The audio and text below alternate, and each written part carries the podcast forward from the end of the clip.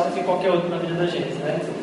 É, hoje é um dia especial e eu acho que talvez um dos nossos problemas com, com o Evangelho, com o cristianismo, é porque a gente não entende hoje como um dia especial.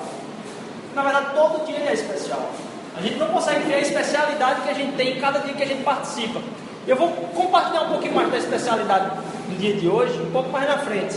Mas eu queria que você entendesse que o sentimento da presença de Deus no meio do povo, ele é uma coisa fantástica, especial. E aí, é, eu não queria. Ah, assim, às vezes a gente pode se confundir que aqui é uma igreja, é um espaço onde a gente está querendo discernir a palavra de Deus, aí tem uma banda tocando aqui e tal.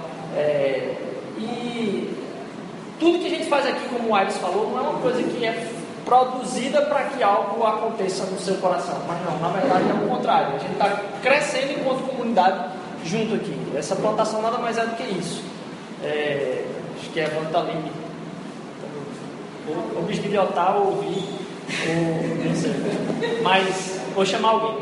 É, mas eu queria, eu queria agora nesse momento pedir que vocês, de boa mesmo aqui, que a gente fizesse o máximo possível que pudesse disso. Uma roda. Vocês pudessem roda de bagunçar as cadeiras agora mesmo aí, faz aí uma. Ah, pode.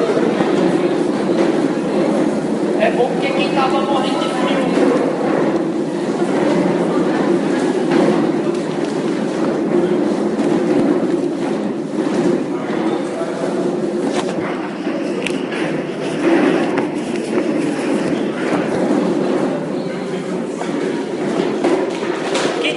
de frio no ar-condicionado.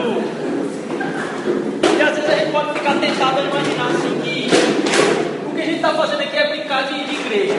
E aí é, é, natural a gente colocar as cadeiras na ordem do jeito que a gente coloca. Mas, minha gente, a gente é um corpo de pessoas que devota Cristo como Senhor e Salvador da vida da gente. E que quando a gente se reúne e se encontra na presença dele, ele quer fazer o, esse corpo crescer. Mas não é esse corpo crescer em quantidade, não. É produzir algumas coisas nesse corpo para que o reino de, dele se estabeleça aqui. A gente estava falando sobre uma série que vinha tratar a respeito do reino de Deus, onde dessa semana lá no, no encontro que a gente teve, a pessoa que estava falando falou do reino de Deus, como se fosse para fechar a série, né? Assim, e a gente vem proclamar aqui que esse rei, esse rei chegou. Esse rei está aqui com a gente, o dono desse reino está tá presente no nosso meio. E é, eu queria falar hoje sobre Tá, o que é esse negócio aqui? Por que, que a gente está se reunindo aqui? O que é o, o que, é que a gente está cumprindo quando a gente se vem se nesse, nesse espaço aqui? O que, é que a gente está fazendo? Tem algum significado nisso? É, porque às vezes a gente pode ficar tentado a entender o que é que a gente está produzindo aqui. E eu acho que não era isso que Deus tinha no coração quando ele disse, ó, oh, eu vou derramar meu espírito sobre toda a carne, e essas pessoas vão se reunir, proclamar o amor de Jesus e, e, e tal. É, eu queria que vocês abrissem comigo lá em Mateus 28.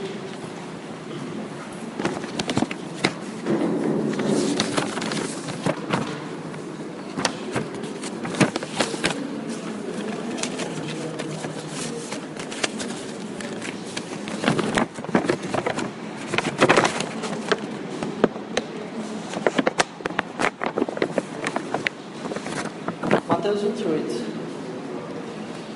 finalzinho ali. Último capítulo de Mateus. E os últimos, versículos também, certo? Do 18 ao, ao 19. 18 e 19. Mateus 28. Mateus 28, o último capítulo do, do, do livro de Mateus. É, mas antes de ler, vamos, vamos, vamos orar.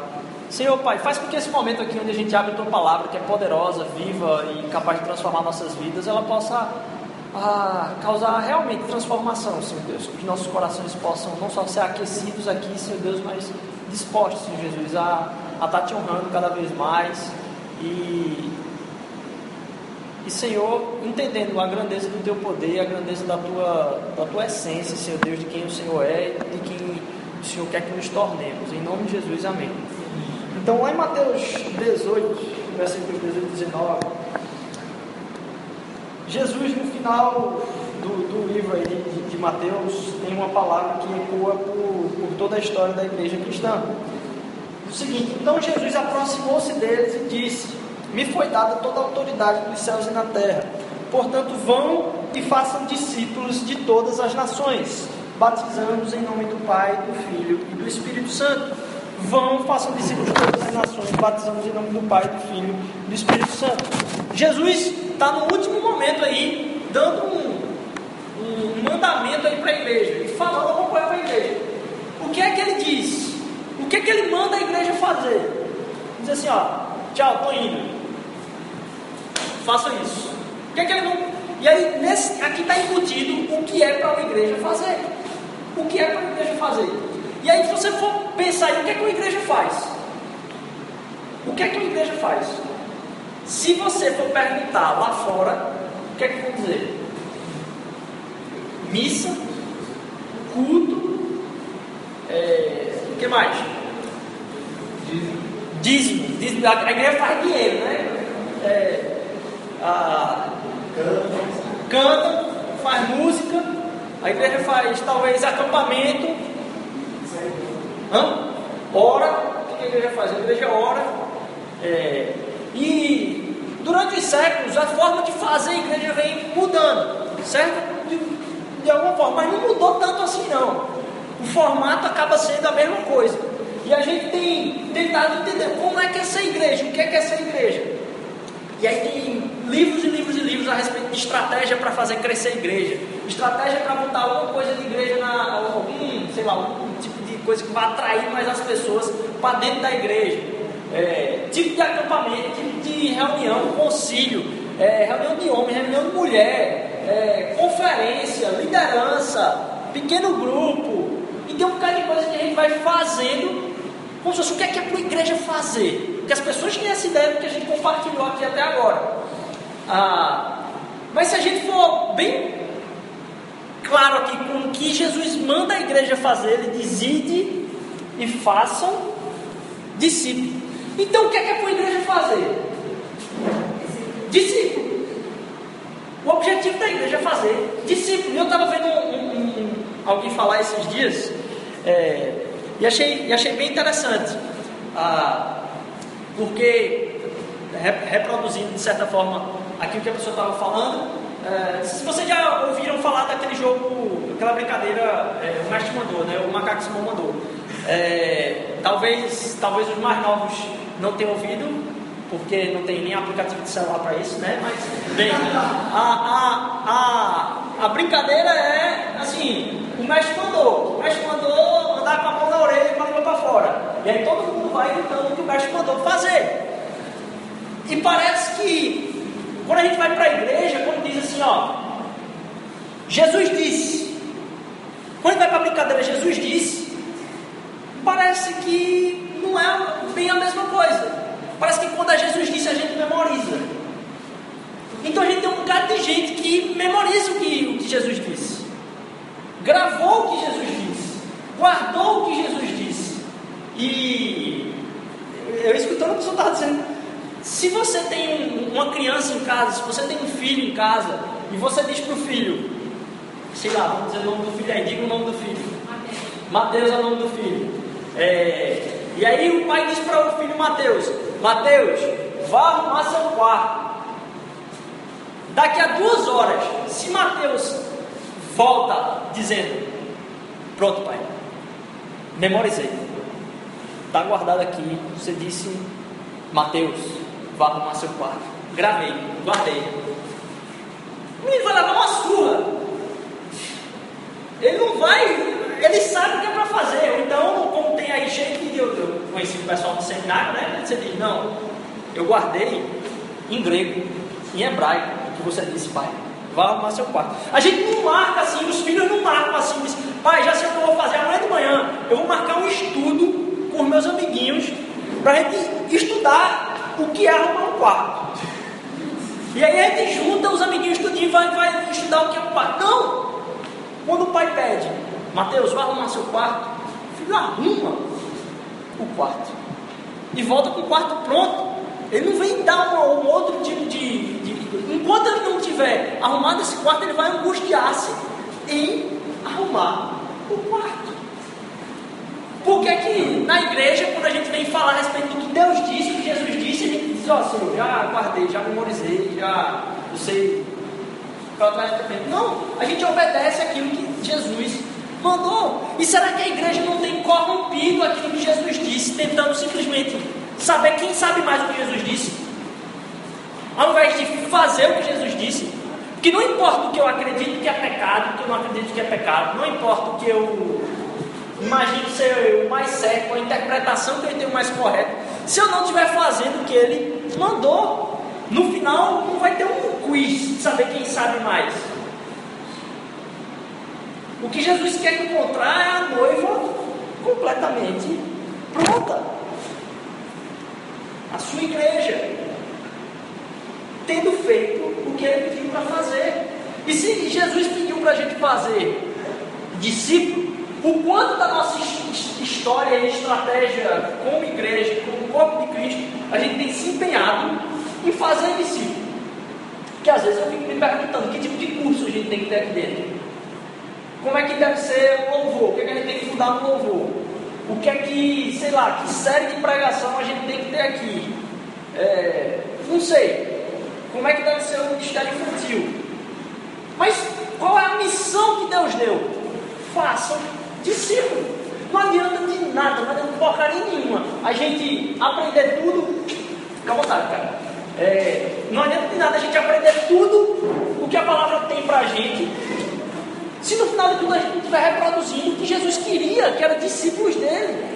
Então nosso, todo o empenho nosso de vida cristã deve ser em reproduzir discípulos. O que é que Jesus, primeira coisa, o que é que Jesus pediu para a gente fazer? Não, o que é que Jesus mandou a gente fazer? Discípulos. Então a ordem de Jesus para a igreja foi: façam discípulos. Não tem uma outra coisa que, que ele disse. Ele disse: ó, vão fazendo discípulo de todas as nações.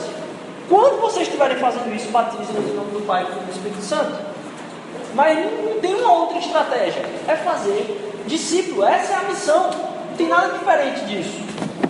E por mais que a gente ah, pense, pense a respeito desse significado da, da igreja, a gente começa a, a, por não entender o motivo da igreja, colocar um bocado de nome na igreja. E as igrejas têm um, cada um um nome mais maluco que o outro. Sei lá, mosaico, né? Bola de neve. Hã? Bola de neve. Bola de neve. E a gente sai botando um bocado de nome nas igrejas. Mas uma que tem muito é igreja apostólica. Já percebeu como tem igreja apostólica? E o sentido de igreja apostólica, que é entendido hoje, é uma igreja onde tem alguém que é um apóstolo daquela igreja. Mas se você for pegar a palavra apóstolo e for entender o significado da palavra apóstolo, um cara que é apóstolo é um cara que é enviado, um cara que é comissionado para fazer alguma coisa. Então me digam uma coisa, existe alguma igreja que não é apostólica? Não tem. E eu acho que porque a igreja perdeu a noção do apostolado da própria igreja, quer dizer, da igreja que foi enviada para fazer discípulos, não tem, não tem transferência de carga para pastor, para padre, para bispo, para arcebispo, para apóstolo, não é que tem os apóstolos das igrejas agora ali. Não tem. Toda igreja ela é apostólica por natureza. A igreja em si, todos nós fomos enviados por Deus. Lá em João, capítulo 20, não precisa nem. É só um versículo. Quem quiser abrir, João 20, 21. João 20, 21. Finalzinho de tudo também. João 20, 21 vai dizer o seguinte: Novamente Jesus disse: A paz seja com vocês. Assim como o Pai me enviou, eu vos envio. Então Jesus está colocando, de certa forma, um apostolado na igreja. Enviando a igreja. Então a igreja não existe para fazer tudo isso. Não, a gente tem que nesse caminho fazer discípulos. Não existe para colocar uma estratégia, uma forma de reunião, um, sei lá, um, um tipo de programa de discipulado. Não, não um programa de discipulado, e de fazer discípulos. E isso se dá não com programas, isso se dá com intencionalidade no nosso coração. É, a igreja toda é enviada. O que é que isso implica? O que é que implica uma igreja ser enviada? Significa que a missão dela deve ser um, um dos, talvez um dos focos principais, entender o chamado a fazer discípulo. Quando a gente vai lá para para Gálatas, capítulo 4, se vocês quiserem abrir, Paulo tem um anseio muito ardente no coração dele e um desejo para a igreja. Paulo quer que a igreja aconteça alguma coisa dentro da igreja. E ele diz que a cabeça dele se retorce com isso. E aí a gente começa a perceber no anseio de Paulo por que, que o discipulado, ou o fazer discípulos, na verdade, é tão importante para a igreja. Quando vai para Gálatas capítulo 4, versículo 19, Gálatas 4, versículo 19, Paulo vai dar um clamor aí para a igreja, falando o seguinte: Meus filhos, novamente eu estou sofrendo dores de parto por sua causa. Eu estou sofrendo dor de parto. Imagina, o cara querer comparar uma dor que ele está sofrendo de angústia mental com uma dor de parto. Acho que as mulheres devem ter se levantado com pau e pedra na mão na hora que, que ouviram Paulo falar isso. Tu sabe lá do que está falando, cara? É, ele diz: ó, eu estou sentindo dores de parto para ver Cristo sendo formado em vocês. Então qual é a do ir de fazer discípulos? É de ver o caráter de Cristo ser formado em cada um de nós. Agora, tire esses, essas duas estratégias: fazer discípulos e ver o caráter de Cristo formado. Tira essas duas coisas e veja se sobra alguma coisa da igreja. Não sobra.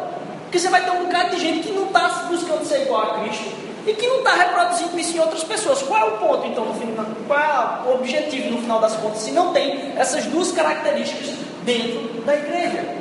De encontrar pessoas que estejam dispostas a discipular umas às outras, a investirem, derramarem a sua vida na vida de outra pessoa, e que isso não resulte em forjar o caráter de Cristo em cada um de nós.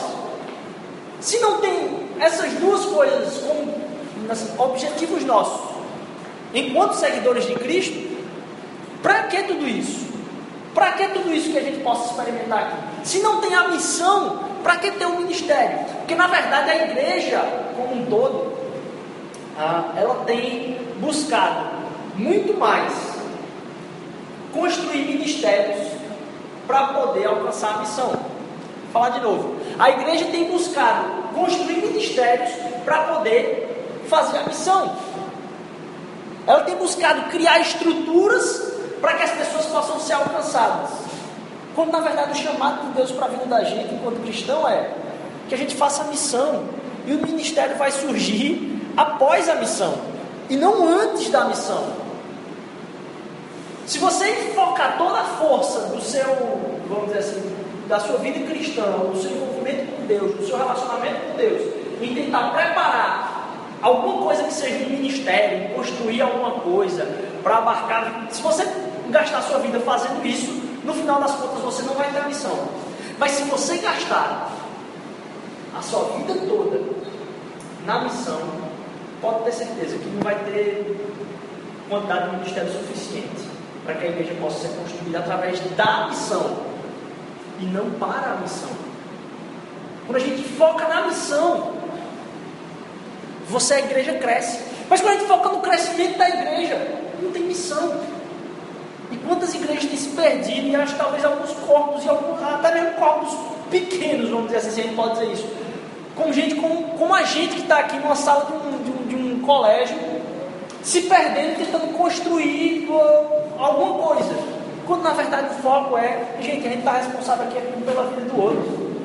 Em gastar tempo intencional com o outro, tentando derramar a minha vida na vida do outro, e tentando colocar o que é ser discípulo de Cristo, no transformar outras pessoas nesses discípulos de Cristo também.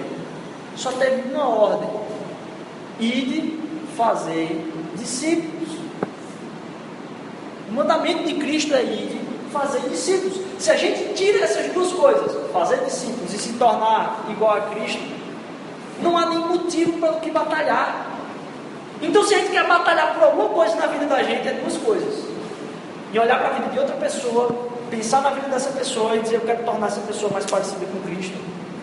E olhar para a própria vida e dizer eu quero que meu caráter seja forjado no caráter de Cristo. Essas são as duas preocupações com, a, com as quais a igreja deve ter.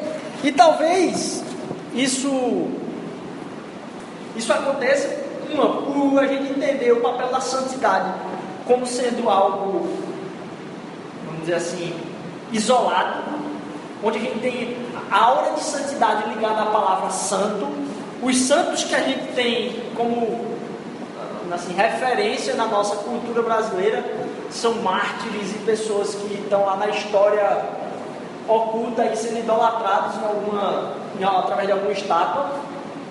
E esse talvez seja um dos, dos, dos, dos problemas em, em, ter essa linguagem do santo, porque quando a palavra de Deus usa a palavra santo, ela vem falar dos santos, ela vem falar em Efésios 4 que os dons foram dados para a edificação dos santos. E os santos são todos aqueles que foram remidos pelo sangue de Cristo.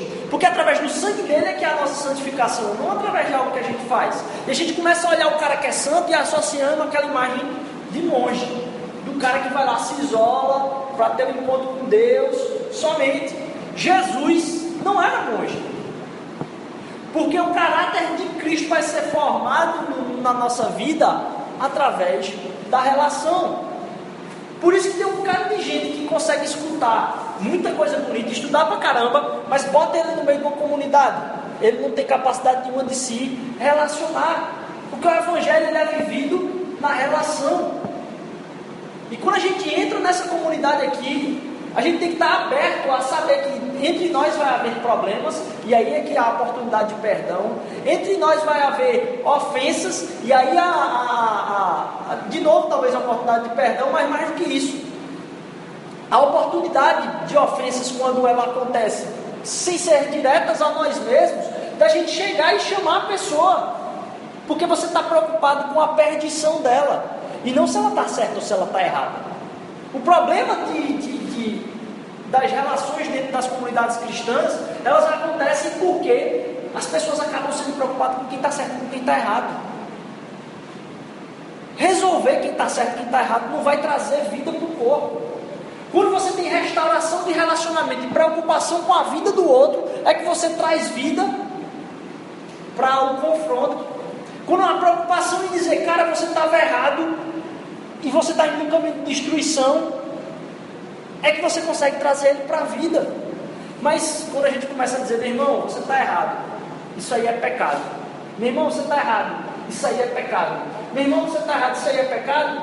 Tá. Se o cara ficar certo, então ele ficar calado, não cometer aquilo que ele estava cometendo, vai estar de boa. Se dentro do coração dele ele está produzindo raízes que vão levar ele de novo para uma perdição maior ainda lá na frente, não adianta. O nosso confronto se dá pela intencionalidade de novo do quê? Do fazer discípulo. Então, tanto a gente confronta por fazer discípulo, como a gente perdoa por tentar fazer discípulo. Tudo que está envolvido nossa vida cristã, não só em comunidade aqui, mas também no nosso testemunhar lá fora, está relacionado a fazer discípulo. E um outro, primeiro, primeiro problema é a gente entendeu mal a palavra santificação, a palavra santo. A gente tem relacionado a palavra santo com aquele cara que está lá como uma estátua hoje sendo idolatrado numa mesinha num quarto de alguém. Quando na verdade santo é todo mundo que foi remido pelo corpo de Cristo. E Jesus Cristo não é o monge, porque o forjado caráter dele se dava na relação. Na verdade, inclusive nos momentos em que Cristo se isolava, era para se encher do Espírito para estar tá atuando na relação para estar tá abençoando a vida de pessoas que ele não teria relacionamento naturalmente, por ser um judeu muito influente dentro da comunidade judaica, que estava se relacionando com gente completamente fora da comunidade judaica. Então, até mesmo uma busca por encher-se do Espírito Santo se dá para ser derramado aquilo ali num ambiente onde eu não estou confortável com ele. Então, o problema da palavra santo e o outro problema da palavra salvação. A igreja acabou confundindo que salvação é aceite Jesus como seu Salvador. Faça uma oração convidando Jesus para entrar no seu coração. Acontece desse jeito, eu vou explicar aqui o Evangelho para você. Você aceita Jesus para ele entrar no seu coração? E é muito estranho e até mesmo perturbador que a gente não encontra na palavra de Deus, em nenhum momento, ninguém dizendo, perguntando: Você aceita Jesus para ele entrar no seu coração? Ou pedindo para alguém fazer uma oração convidando Jesus para entrar no coração da pessoa? Não, não existe isso. E aí você cria gente que está com um tilt na cabeça sem saber se foi salvo, se não foi salvo, porque não sabe se convidou realmente Jesus para entrar no seu coração. Naquele dia que ele levantou a mão, naquele dia que ele foi lá na frente. Jesus chama a gente para uma caminhada de discipulado baseado em saber quem é Ele e o que Ele veio fazer. E saber primeiro que Ele é Cristo, Filho do Deus vivo, Ele é o próprio Deus, e que Ele veio aqui para a terra para dizer para a gente: ó, o reino de Deus chegou, eu sou o rei, e todo pecado que existia vai ser pago por uma pessoa, por esse rei. Então quem entendeu que Jesus Cristo é Deus e que esse rei veio para cá simplesmente para pagar qualquer tipo de pecado que tinha para pagar. Então não tem ninguém que possa dizer, ah, eu sou mais santo do que fulaninho, eu, posso olhar alguém de cima para baixo por causa da minha santidade com Deus. Não tem, porque você não pagou nada. Você não, não tem uma conta paga por você na bodega para você dizer, ei, paguei tua conta. Ou então, não tem. Só teve um pagamento, quem fez foi Jesus Cristo. Então, no momento que eu digo, cara, eu sei que é esse cara, eu sei o que ele veio fazer aqui. Ele é o rei, que veio instituir o reino aqui. Então, eu perco a noção de entender a salvação e dizer, ah, vou fazer uma oração, que vou convidar esse. Não, eu coloco, eu me coloco na situação, não eu tenho que seguir esse cara, nem eu quero seguir esse cara, porque quando eu admito isso, eu sei que eu tenho que seguir ele. Não tem outra alternativa para mim. Eu não tenho escolha. Não é você quer servir Jesus Cristo, não, você entendeu quem ele era, o que ele veio fazer, mesmo, então você não tem escolha. Se você fugir disso, você, aí você está condenado. Porque você está fazendo uma coisa que a sua própria cabeça condena. Então quem está condenando você aqui é Jesus, não é a sua própria cabeça. Jesus Cristo é o Rei vivo que está aqui com a gente hoje, dizendo: gente, o reino chegou. Vão e façam discípulos. Vão e façam discípulos. Vocês viram como eu caminhei aqui na terra? Eu quero que mais pessoas caminhem assim. Porque elas vão entender que qual é o reino. Então, por não entender essas duas coisas, a gente acaba perdendo a noção da missão. O porquê dessa missão e com a missão vem transformar o nosso caráter, não de cristão, porque essa palavra também perdeu o seu sentido, mas de alguém que é discípulo de Cristo.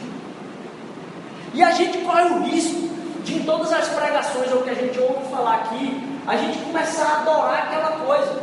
O que é mais importante na vida da igreja, então, é a missão. Se a gente tiver uma igreja, pode ser do tamanho que for, e as pessoas não estiverem comprometidas com a missão de fazer discípulos, não importa. Mas se a gente tem pessoas comprometidas com a missão, Jesus está em missão, e era isso que ele queria. Mas se Jesus não está em missão através da vida das pessoas que estão aqui, não importa, não importa, não tem sentido. E entender que a gente está nessa missão faz com que a gente evite até o perigo de idolatrar a própria missão. Porque a gente tem um bocado de experiência religiosa hoje, onde a gente escolhe o lugar onde a gente vai para a igreja, baseado em que tipo de música a gente gosta, em que tipo de louvor a gente gosta, em que tipo de pastor a gente gosta, qual a pregação que eu gosto de ouvir. E aí você acaba adorando, não o objeto da adoração, que é Deus, mas as coisas. Então a gente corre de estar adorando a adoração. A gente está lá no momento de adoração a Deus e a gente está adorando não é a Deus. A gente está adorando a adoração que a gente está cantando ali, está massa. Aquele negócio é fenomenal.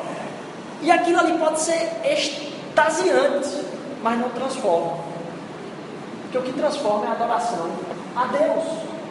E aí eu de, inclusive, estar tá falando isso aqui e, e a gente começar a adorar a missão. E a missão não é o objeto da adoração. A missão é o mandamento. O objeto da adoração é Deus. Se eu não adorar a Deus, eu não consigo fazer a missão. Eu vou começar adorando a missão e também vou criar um outro monstro.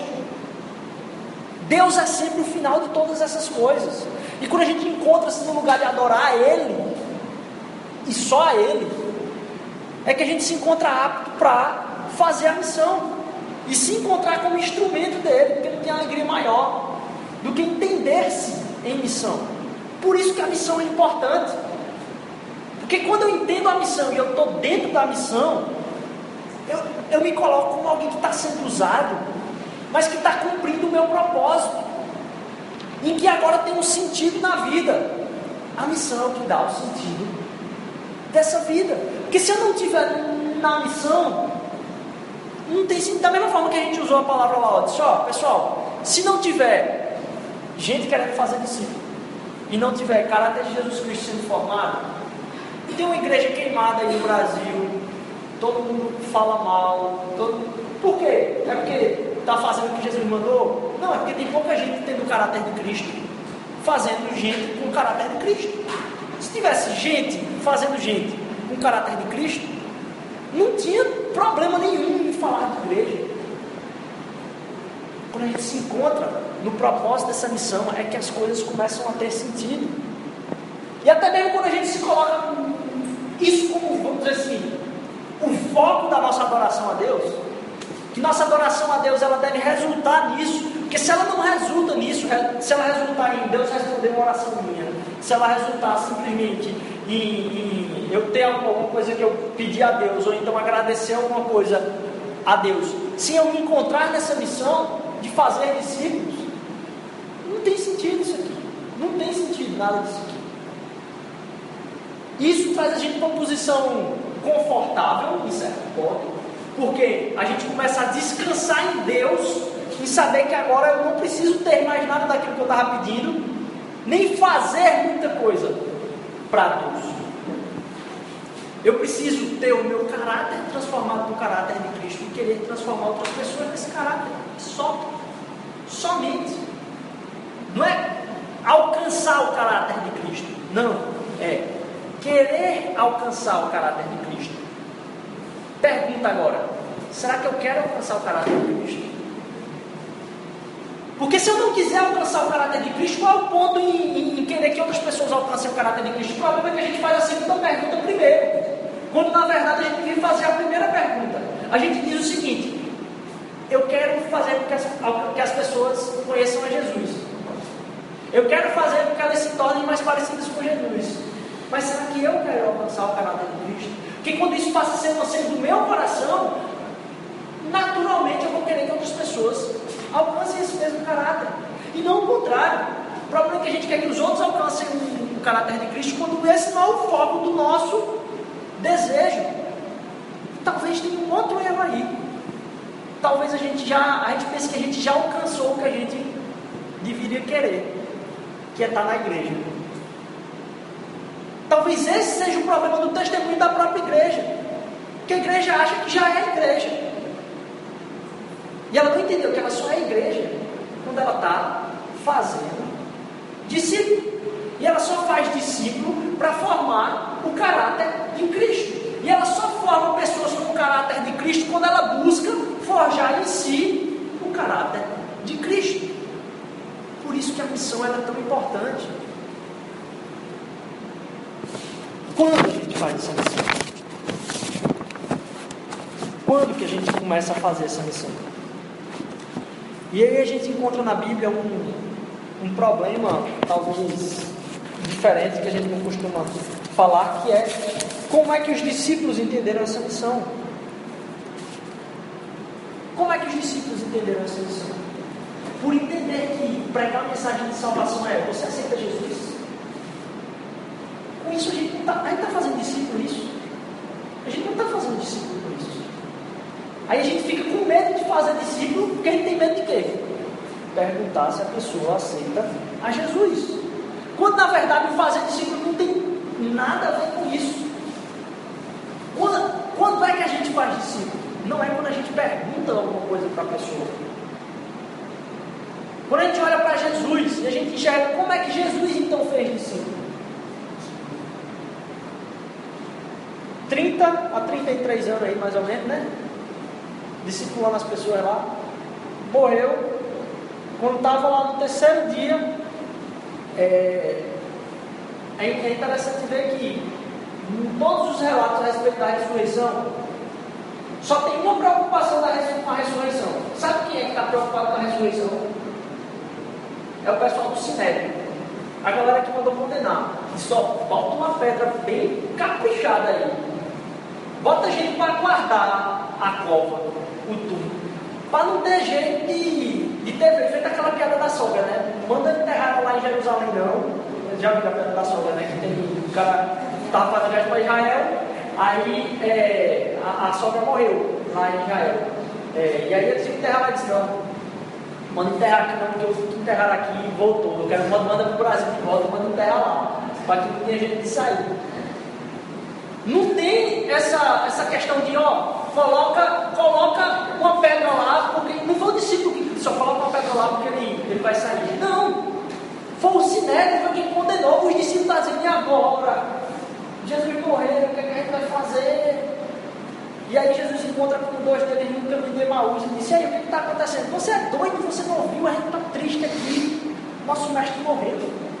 Ou seja, Jesus passou esse tempo todinho com eles, fazendo o quê? Discipulando. E eles não entenderam porcaria nenhuma.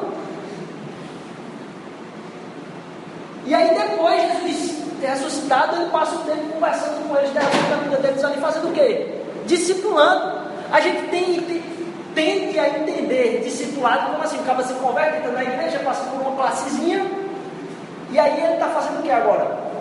Discipulado. Discipulado não faz daqui para dentro. Discipulado faz daqui para fora. Discipulado não faz depois que o cara converte, depois que ele entendeu. Não. E de fazer discípulos. Não tem linha de divisão no meio, não. A partir, não.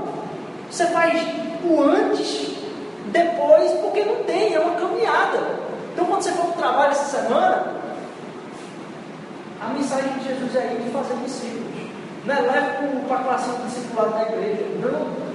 Não é espera ele se converter, faça uma pergunta para ele. Não.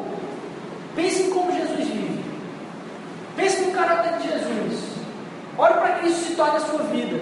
E olhe para que você derrame isso na vida do, do outro. Então, quando você começa a entender a dinâmica do fazer discípulo, você não tem mais pressão de ficar querendo perguntar nada para ninguém. Você quer derramar a vida de Jesus na vida de outra pessoa e que ela se impacte com quem é Jesus através da vida de quem? Da sua e da minha. E eu não vou entrar, entrar tanto nisso aqui para a gente finalizar. E a gente encerrar aqui, eu não vou entrar tanto porque eu, eu queria continuar isso aqui semana que vem. Mas Jesus trata a nossa vida cristã como o próprio discipulado de forjar o caráter dele na nossa vida.